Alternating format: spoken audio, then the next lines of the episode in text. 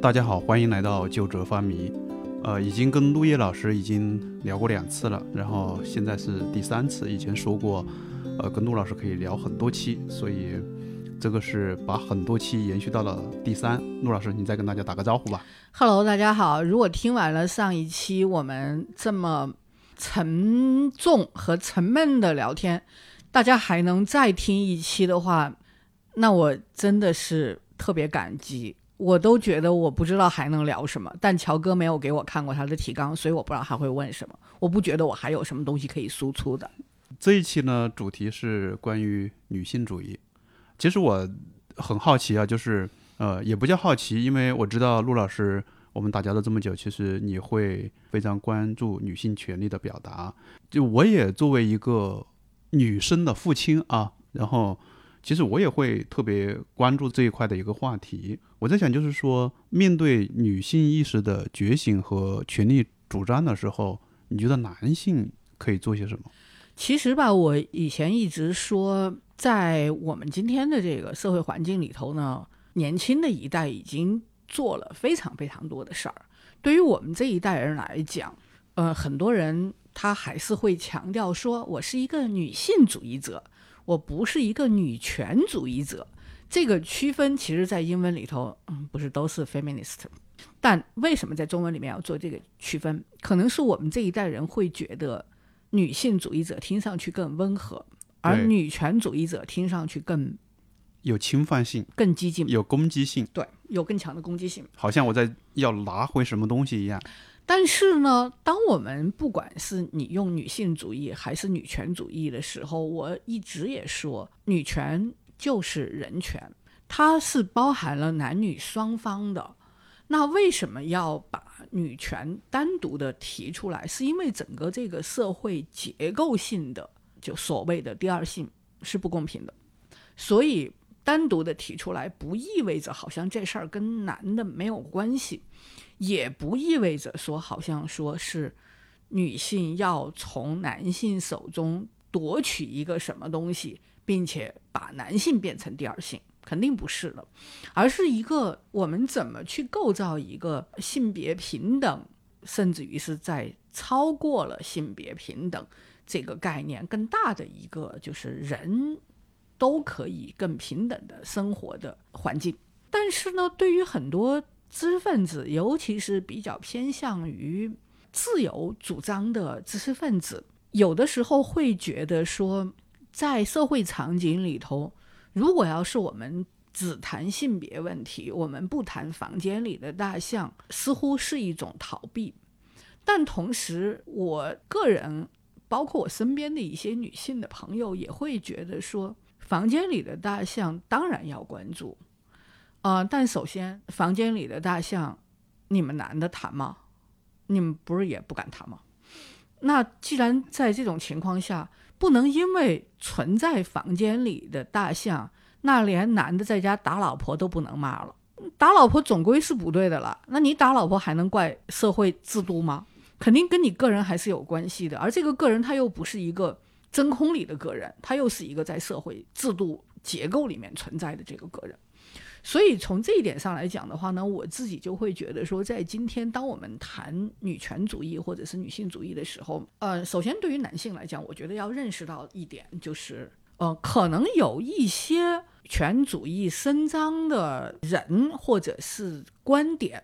看上去似乎是在跟男性作对，但女权主义或者女性主义它不是本质化的，它没有一个完全固定的。女权主义或者是女女性主义，上野千鹤子的书为什么这么受欢迎？包括她和那个铃木良美的那个对谈，他们里头提到了一个，就是说，其实从女性自身的境遇出发，女权主义这样的一种理论或者是一种主张，它特别像一个毯子上有好多好多线。可能你可以扯出一根线头来，然后让你自己对你的生活境遇有一个解释。而这个解释对于这样的一个性别来说是重要的，所以我觉得首先第一点就是我特别希望我周围的男性，尤其是知识分子，能够理解性别议题不是本质化的，它有非常非常多的层面。所以呢，没有什么一个东西就是可以被概括成，就是说好像啊，这就是女权主义者的全部了，不是的，这是第一个。那第二个呢，就是我也觉得对于男的来说，实际上反思是有必要的。就所谓的这个性别红利，比如说，每当这个有一些这个 Me Too 运动的这个所谓的声音的时候，那总会有周围的男性会有这么几种观点。第一种就是说，如果哦，现在就是等于是性骚扰变成了一个你们女的觉得不舒服，你们就可以说我是性骚扰，我没有那个意思。但是在这种情况下，等于是你很容易就可以构陷我。然后他们也会举出一些例子。我倒不是说这个世界上不存在构陷，不管男女，不管是在什么议题上，都有个体有可能构陷另一个个体。但普遍的角度来讲，女性的这种困境对于男性来说，他们从小到大，他们确实不需要太多的去考虑，尤其是那些日常是比较男性气质的男性。如果男性，更具女性气质，那他小的时候在学校，他可能会被称作是娘炮，他可能会被欺负过，也许他还可以有一些共情。但如果那个男生他从小到大，他都是比较像男孩的男性，他没有太多的这种困境，时时刻刻都会有人有可能会占你便宜这件事儿。对于男的来说，这个占便宜，它包含了言语上的和身体上的，然后你觉得不舒服，你不知道该怎么说，那。男的，我觉得他没有这样的一个困境，所以他有的时候理解不了。我觉得理解不了没有关系，但是可能他还是要在这些事件里头有一点反思。第三个我想说的，其实就是如果大家都理解不了，没关系，嗯，就搁置不讨论，嗯，就完了。但千万别自以为是，千万别。呃，出来那个说怎么说呢？就是我觉得在性别的议题上，可能如果你完全作为一个男性，你完全没有读过任何女性主义相关的文本，有一些想法可能确实是会有，会和今天的这个时代之下青年女性的这个对很多事情的看法有隔膜感，非常大的隔膜。最简单的一个，比如说知识分子们会觉得说，你们女孩现在这么敏感，那我们以后怎么？打情骂俏，我们难道要退回到就是整个改革开放终于让中国社会的私人生活领域变得正常，然后让我们嗯普通人可以谈情说爱？呃，现在你们这么敏感，我们怎么打情骂俏？然后在大学校园里头，男生怎么追女生？我觉得这种呃，甚至于怎么红袖添香夜读书。我觉得这个想象里头最大的一个问题就是，当男性他这么说的时候，他没有意识到的一点就是说，打情骂俏是双方的，你当然可以尝试，但是如果对方拒绝了，你就不能再推进了。而这个你一定是他按部就班的，你不能直接上手，对吧？你不能直接觉得说你喜欢一个人，他就必须对你要有回应。嗯，所以开个不恰当的玩笑吧，就是之前我们在乔哥这个小群里头聊到过，说女生在酒吧里头跟一个男生，跟一个男的，岁数大的男的，呃，工作场所的这么一个上级或者是一个资深的同事，喝到了凌晨四点。女生觉得尴尬的脚趾头抠出三房两厅，但是男的觉得说你都跟我喝酒喝到这么晚了，难道没什么意思？你对我就没有什么意思吗？然后我记得那天我们做了一点小小的讨论，那我我记得有几位男士都提到了说，你都既然愿意跟我出来喝酒喝到这么晚了，难道不是对我有意思吗？然后群里的一位女士最后忍无可忍的说了一句：说我如果对你有意思，我还用跟你耗到四点吗？然后男生不明就里的问了说：“那那会怎么样呢？”然后逼得这位女士不得不说出了一句振聋发聩的这个回应说：“如果我对你有意思，九点我就带你去开房了，我不需要跟你耗到凌晨四点。耗到凌晨四点，是因为我在九点、十点、十一点、十二点、一点、两点、三点的时候，我都提议说咱差不多了，回去吧。然后你要求再喝一杯，然后我不好意思拒绝，我才被迫跟你喝。我要喜欢你，我还用跟你弄这么久吗？”那这个情况就有点意思了，就是它和我们的成长环境有关。我们从小，我们的男生没有学会怎么去对自己喜欢的、心爱的姑娘表白。小的时候，男生喜欢女生就会拽他们的辫子，对，嗯，然后就会在他们的椅子上什么放图钉。我们嗯小的时候，对吧？后来什么扔个小青蛙，让对扔青蛙在他们书包里头看他们尖叫，然后到了中学就被告知不可以早恋，对吧？在你最青春萌动的时候，你不可以恋爱，然后忽然你到了大学，到了毕业以后，忽然就要求你要结婚、要谈恋爱、要要结婚、要生孩子，其实没有过那个 date，然后互相那个知进退的这种，就说你被拒绝了也不意味着什么。然后呢，别人接受了，可能今天接受，可能明天不舒服了，又不想跟你怎么着了，就是两个人之间的那种互相的这个进进退，要怎么知进退？我觉得双方都堪忧，但是男的更堪忧一点的地方是在于，整个社会会让男孩子觉得说我锲而不舍，那是一种男性气质，而对于女孩，因为没有这个要求。没有这个要求，所以他反而来说的话呢，他更能接受多元的这种。还有一个就是因为女孩的这个弱势的这个地位，他们其实可能是接受了更多的多元的这种性别性别观念。那他在处理这种问题上，他可能更能够以一种现代社会的这种，就是说我，呃，在个人的这个层面，我怎么样来完成，就是双方的这样的一种相处。当然，我身边也有女性也会说，现在比如说是小姑娘也挺不好的，对吧？也上杆子什么的这种，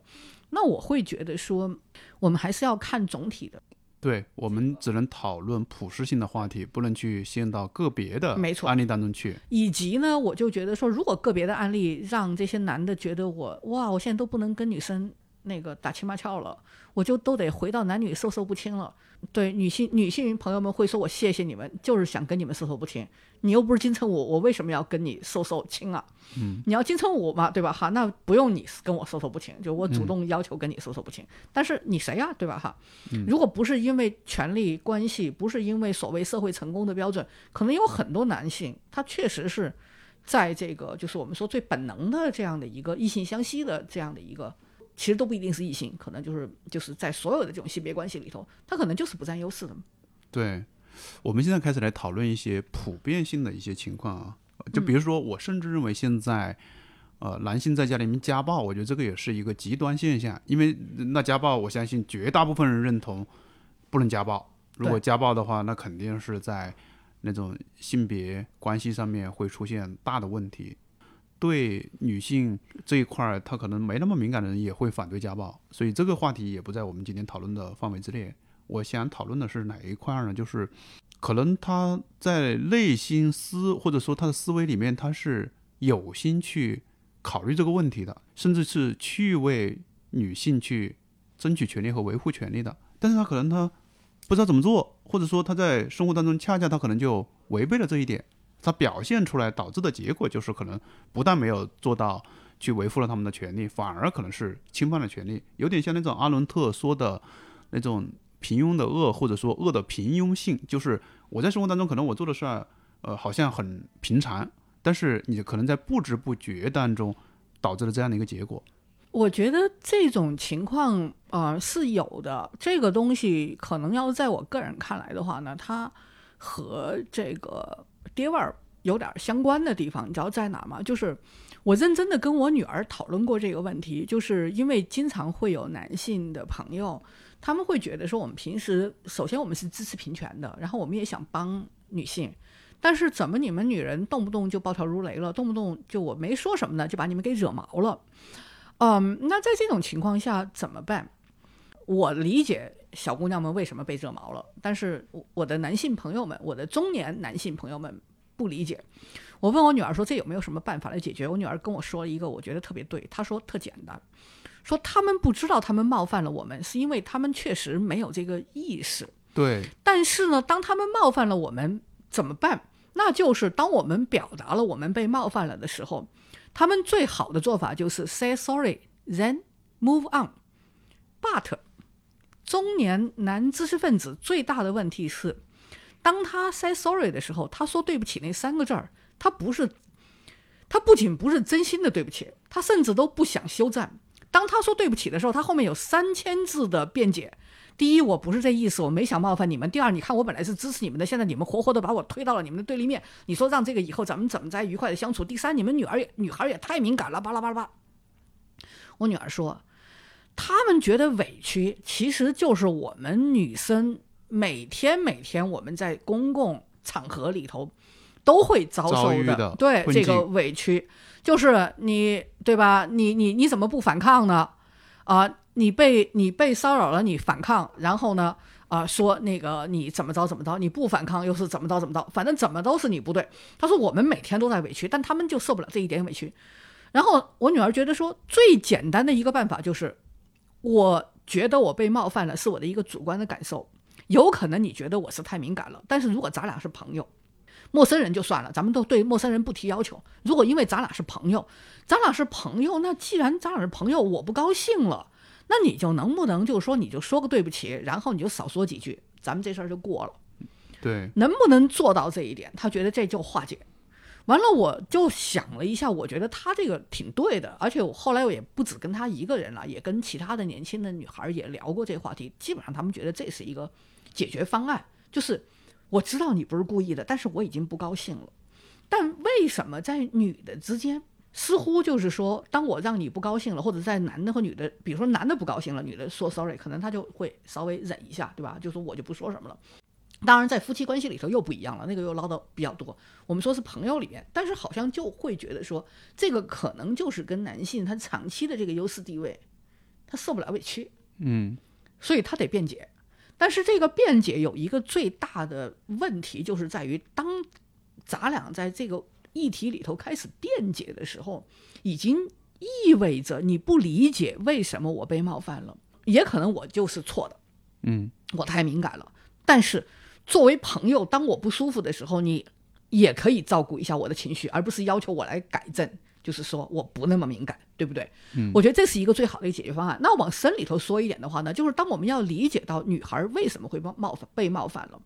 其实她不仅是需要共情。她可能还需要真正的，就是说对这个性别这个议题长时间的这个从一九七零年代开始到现在，他的这种讨论，然后在女性主义理论里头或者女权主义理论里头的他的多种阐释，嗯，多种阐释要有一个基本的，我们之间要有一个基本的共识。换句话说，呃，不如先去读一下上野千鹤子的书，我们再来讨论。可能会更好，就是当我们都读过同一个文本了以后，我们再来讨论，可能会更好。因为如果要是对方完全没有读过，又不能共情的话，那确实是没办法讨论，又不愿意暂时性的闭嘴，那就很麻烦了。对。对我刚刚是为什么说到阿伦特的那种呃平庸之恶或者恶的平庸性，然啊，后在这儿我要嗯。不礼貌的，对不起，听众朋友们，我不礼貌的打断乔哥一下，是因为你看我都没有提到阿伦特，是因为我都觉得这种情况我都没有觉得到那么严重，我都没有觉得到平庸的恶那么严重，我只是会觉得说，男的有的时候他们就是不太共情和他们有点自以为是吧，还没有到平庸的恶那么严重呀。但乔哥你继续，我这里跟那个陆老师要解释一下的地方就在于，我是做一个比喻，我是说，呃，可能这样的一种权力的不对等的关系，它是渗透在我们生活当中的很多环节的，就有点像那个阿伦特所比喻到的平庸的恶。它其实所谓的平庸的恶，就是在日常生活当中，可能呃，好像我在认真的在履行我的职责，但是最后导致了一个巨大的恶的产生嘛。这个它是那种平庸所导致的累积起来的一个巨大的一个结果。我的意思也是说。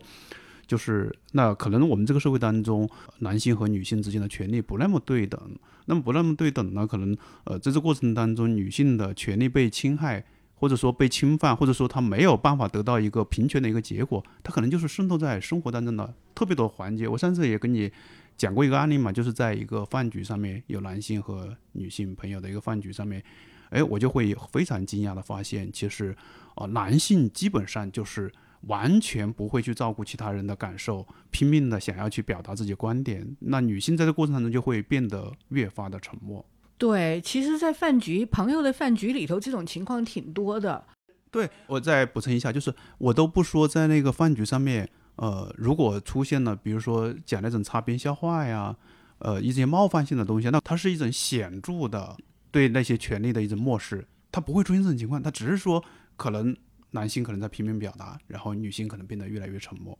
是的，就是这个里头也是我们日常的这个饭局里头，其实我们的饭局有两种，就是朋友之间的饭局有两种，一种呢就是我们说我们都是以职业身份出现的，比如说像我们平时就是都是媒体的记者什么的，那么在这种情况下呢，会稍微好一点。如果要是你想象一下，说我们平时坐在一起，比如说对吧，就是都是媒体的兄弟姐妹们，然后我们每个人都有自己的一堆故事要分享，会好一点。还有一种情况的话呢，就是是以男性为主导的，然后这些进入到饭局的女性女性呢，是要么是男性的怎么说呢？就他没有一个独立的身份，他可能是每某一位男性的朋友，带过来的，对这种时候，那些女孩子基本上没有说话的份儿，而这种状况是非常的普遍。所以说呢，其实我们就会发现，在日常生活里头，比如说，哎呀，我不知道这这例子能不能说哈，这个呃，昨天有一个短视频，这个是中山大学吗？哪个学校的毕业典礼上，然后呢，呃，研究生拍照，有一个女研究生在钟南山教授的脸颊上亲了一下。就有人会对吧判断说这个女生算不算一个反向的骚扰？那我自己的那个看法就会说，就是如果我们说就是性骚扰，它关乎的从来都不是性，而是权利。那么在这种权利不对等的情况下，一方觉得被冒犯了，并且呢觉得我无法拒绝，那个感受是特别强烈的。但是在这个里头呢，似乎就没有。对，呃，没有。好，那 比较有意思的地方就是，当我表达了这个想法的时候呢，就有人提出来说：“你怎么知道这个人家钟南山没有觉得被冒犯？”嗯，那我当然不知道。是但是我当时就在想说，他作为一个位高权重者，他要是觉得被冒犯了，他完全可以提出来，对吧？哈，或者出于礼貌，他就不再提这事儿了。万万没想到，今天看到了一个回应，对，我看完以后五味杂陈，然后我把它截了屏发给了那天说你怎么知道他不难受？我猜测他不难受，是因为我基于对权力关系、权力结构里头的这样的一个类别的日常经验的一个判断，然后他今天的回应佐证了这一点，而且呢，那个稿子还是把它说成了一个他他好像特别机智，对吧？哈，能够化解这种尴尬，啊、他首先是说这个对吧？女生亲他了一下，是代表了对学校的爱，对吧？哈，那这无所谓的。我觉得他其实只要说是年轻人的兴奋和这个热情就 OK 了，而且他们又是一个长辈，对吧？但他后面说了一句特别让人难堪，他说因为女生很漂亮，然后呢，那个口红在他脸上有留下一个印子，他不想擦掉，但是擦掉又可惜，不擦掉老婆会问。我觉得他这个就是典型的，他把本来这样的一个行为，完完全全的，就是把女生对象化了，对吧？为什么会提到口红的唇印？为什么会提到女生很漂亮漂亮？对，然后为什么会提到说他老婆可能会认为这个不合适？那本来原本在那个讨论里头，就是说，是啊，有可能是反向的呀，有可能女生仗着年轻，然后亲了他，老头儿觉得被冒犯了，是有这种可能性存在的。但事实证明，他有被冒犯吗？至少他没有表露他被冒犯，而他那个表达里头，反而是把对方给对象化了，非常非常的让人不舒服，还不如他什么都不说。所以说呢，在我们日常里头，其实有很多东西我们是意识不到的，是因为整个社会千百年来它就是这样在运作的，就是在女性前面一定要强调嘛，女作家、女学者，对吧？但不会强调男作家、男学者，是甚至于可能现在比如说性少数群体，有的时候也会被专门的强调出来，那就说明为什么被强调，其实就是他的这个对吧？这个权利的这个不对等嘛。那么在这种情况下，我就觉得。双方都需要反思，我觉得这个是更重要的。那对于男性来说，就是我觉得要去理解女性的那种敏感，因为他们从小到大，他们所遭遇的这个不安全感吧，太强烈了。所以有的时候，哪怕是一些过激的那些东西，我也希望至少在知识分子和朋友里头，我觉得大家能够更多的去理解，然后更多的去共情吧。嗯，除开这一方面，比如像我们是一直以来做媒体嘛，呃，做媒体的时候你会发现，比如说去报道一个成功的女性，那往往都会想要去挖掘一个故事，就是哎，她不但在事业上面是成功的，她在经营家庭上面也是很成功的。但是你去挖掘一个男性的故事，成功的男性的故事，你就不会去考虑他家庭是不是也很完美。不仅不考虑，如果他要是那个放弃了家庭，或者说是这个呃为了坚持努力工作，没有去开孩子的家长会，或者是没有陪老婆孩子过年，咱们会把它美德看成是一种美德。但是如果要是一个女科学家，因为做实验没有能够去开家长会，或者是没有能够去陪伴老公孩子过春节，那我们通常媒体会去挖掘她的愧疚。所以这个本身它其实就是把多元化的。复杂的人的这些层面，在两个性别上用不同的向度来呈现了。按说家庭是双方的，我们在现实生活当中，可能有些人他就是更爱工作、更不在乎家里的人，他就不愧疚。男的和女的都有可能，就不喜欢孩子，男的和女的都不喜欢，或者呢，就是俩人都应该愧疚，或者俩人对吧？包括做家务，对不对？然后我记得那时候我去。呃，我女儿学校开家长会，然后老师就说要建构和谐家庭，剖出来的那个 PPT 里头就是那张图，就是这个爸爸下班回家，然后呢，妈妈带着围裙在做着家务，然后孩子把一双拖鞋放到爸爸面前，这代表和谐家庭。我当时就举手说，这个不对的，那也有可能是妈妈累贼死下班回家，对吧？爸爸把。在做饭，或者是，而且为什么一定要让孩子拿那个拖鞋？孩子可能也很累，上一天学，对不对？那爸爸为什么不能把拖鞋拿过来？或者每个人都自己去穿拖鞋就好了，不需要谁帮谁拿拖鞋，不需要谁帮谁倒洗脚水，每个人自己做好自己的事情就好了。所以这个里头其实它是有一个整体的一个社会的一个刻板印象在里面。那我觉得，不管是对于男性和女性来说，我觉得我们要更多的去意识到这一点。但是比较令人遗憾的就是，我觉得在今天年轻的女性，更多的人意识到这一点。然后在年轻的男性当中，我觉得他们的性别观念是会更温和，然后更多样。但对于中年人来说，我觉得普通中年人就算了，就是中年知识分子，因为都是读书人嘛，我们觉得总是应该要求更高一点。但似乎还是始始终不太能够意识到这一点。当然，我就会觉得说，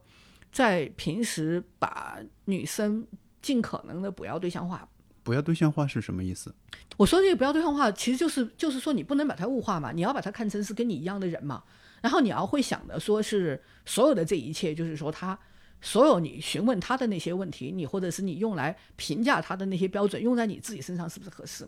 其实就特别简单，就是对吧？比如说，哎呀，你们女孩子如果这么大了不结婚，那男的呢？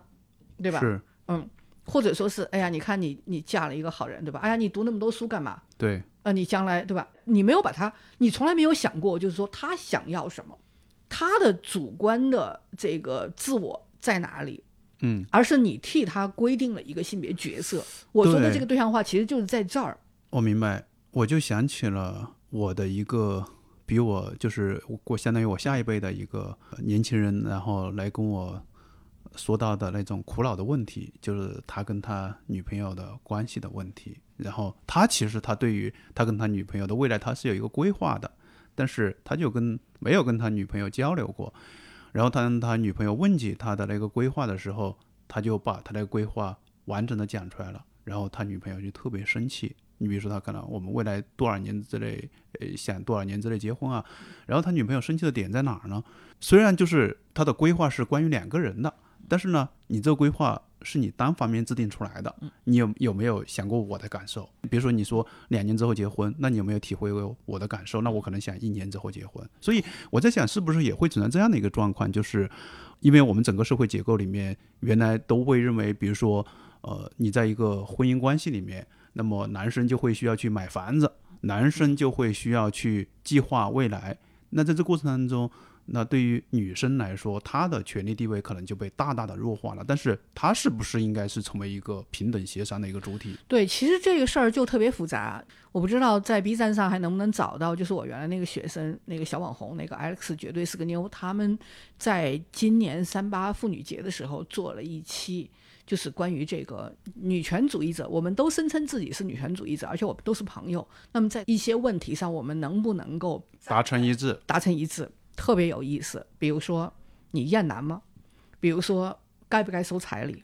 那你就会发现说，由于这个社会生活它其实特别复杂，就像你刚才说的那个关于这个男主内女主外的这个问题，男的是不是要去规划这个呃，男主外女主内，男主外女主内？Anyway，对，就是男的要去买房子，要去规划这个未来的生活的这样的一种状况，你会发现说。他和你的这个生存的这个境况，然后和你的这个家庭的背景，和你自己的经济状况，其实有特别特别大的这种关系，关系，嗯，就包括这个彩礼的这个问题，然后你就会发现说，她们几个女生，她们自己在这个问题上就站在了不同的线上，呃，然后她们站在不同线上，你再问她们的理由，就是你选择同意，有点同意，反对，对吧？有点反对，到底是为什么？每个人理由都不同。比如说，首先要定义什么是彩礼，然后要定义说这个彩礼到底是谁给谁，对方家长拿走了还是小家庭可以用。是呃，然后还要看，就说你自己的那个，比如说有人说我反对彩礼，是因为我觉得这是一个生育补偿，我拿了它，似乎就是觉得那是一个生育补偿，我就必须得生孩子。那对方是不是这么想？是你不知道，对对吧？所以呢，每一步它其实像你说的那个，我觉得最好的那个状况，实际上就是原本这个社会的这些规定性里头，它其实不光是对女性不公，它对男性也不公平。是就我就是一个软蛋，对不对？我就是想让一个更能干的女的来操持这些事儿。就昨天吧，看到这个呃小红书上，因为是那个梁朝伟的生日，那就又好多人翻旧账嘛，就说他们搬家的时候，那个伟仔什么都不干，全部都是刘嘉玲一个人操办，然后他就躲在那儿，就是说装修，他就拎着包就去酒店了，然后隔两天问问咱家装修好了吗？然后装修好才搬回来住。那有人会觉得说哇，这个大女人做主；那有的人也说她逃避责任，啊，然后也有人会说小事儿上她全听刘嘉玲的。但是不要忘了，当年刘嘉玲裸照的事情被爆出来的时候，她不仅是坚决的站在她一边和支持她，而且她发动了就是演艺界的大哥们站出来，就是说来支持她。那没有这个，她可能刘嘉玲也扛不过来。所以你会发现说，在两个人的关系里头，他有很多特别特别具体的东西。个性化的东西。那也有可能是，比如说刘嘉玲就觉得，哎呀，你越搬越乱，我就喜欢这个事情，我完全一个人做主，我不喜欢你来插手。我也知道你在这方面不太擅长，那也可能他就是这样的一个想法没错，在里面。所以我们就是要看两个人的这种相处的模式，然后呢，要在这个里头，就是不能让有一方觉得委屈了，是而这个最好是这个不委屈了呢，不是社会的标准，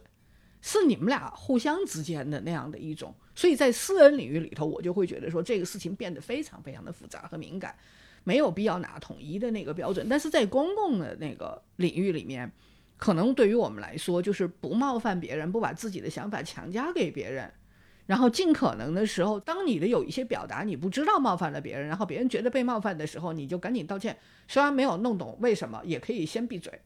也不要去解释。我觉得可能是最好的一个做法。当然，就像你说的那种，就是家庭的这样的一种分工，其实对于整个社会来说，因为男性也感受到很大的压力，也也也很糟糕的。但是确确实实，就是你会觉得说，比如说我们说在社会空间里头，因为在他们那一期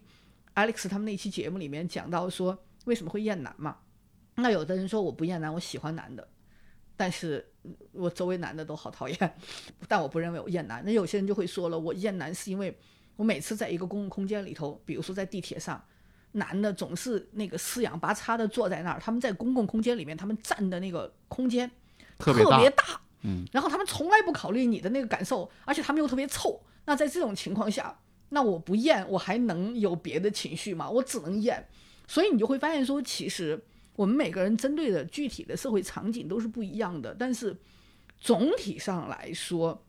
男性对自己的反思，我觉得是作为一个社会的优势性别是不够的，尤其知识分子们还觉得委屈，那就更让人觉得不好沟通了。是我们因为这个话题也不可能具体的一事一议。我说了，就是对于那种极端的，比如说家暴啊，或者说饭局上面、酒局上面的那种明显的。不适的那些表达呀，这种我们就不论了。然后我们只是说生活当中，那可能本来还做的还可以的，那在这个过程当中，他可能在无意识当中可能会导致那样的一个结果。所以从这一点上面来说，你会觉得就是有这方面意识的，还应该在哪些方面更注意一点？没有，其实我觉得这事儿吧，首先我要强调的一点就是，因为我不做性别研究，所以我不像很多做性别研究的学者，他们还有很多的理论的这个。我虽然我读过很多的书，但我不是专门做性别的学者。但是我觉得在日常生活领域里头，我对性别的问题确实是比较敏感。我会觉得，也许男性和女性相处的时候，如果男的能够稍微想一下，说我对面的这个姑娘，对吧？哈，或者是这位女性，我我就把她当成是我最害怕的那个九九六的老板来看，会不会所有的问题都迎刃而解了？我在老板面前，我该说什么，不该说什么，我担心我冒犯他，然后我万一哪句话冒犯了，我都不知道为什么他不高兴了，我赶紧道歉。我的意思就是说，稍微的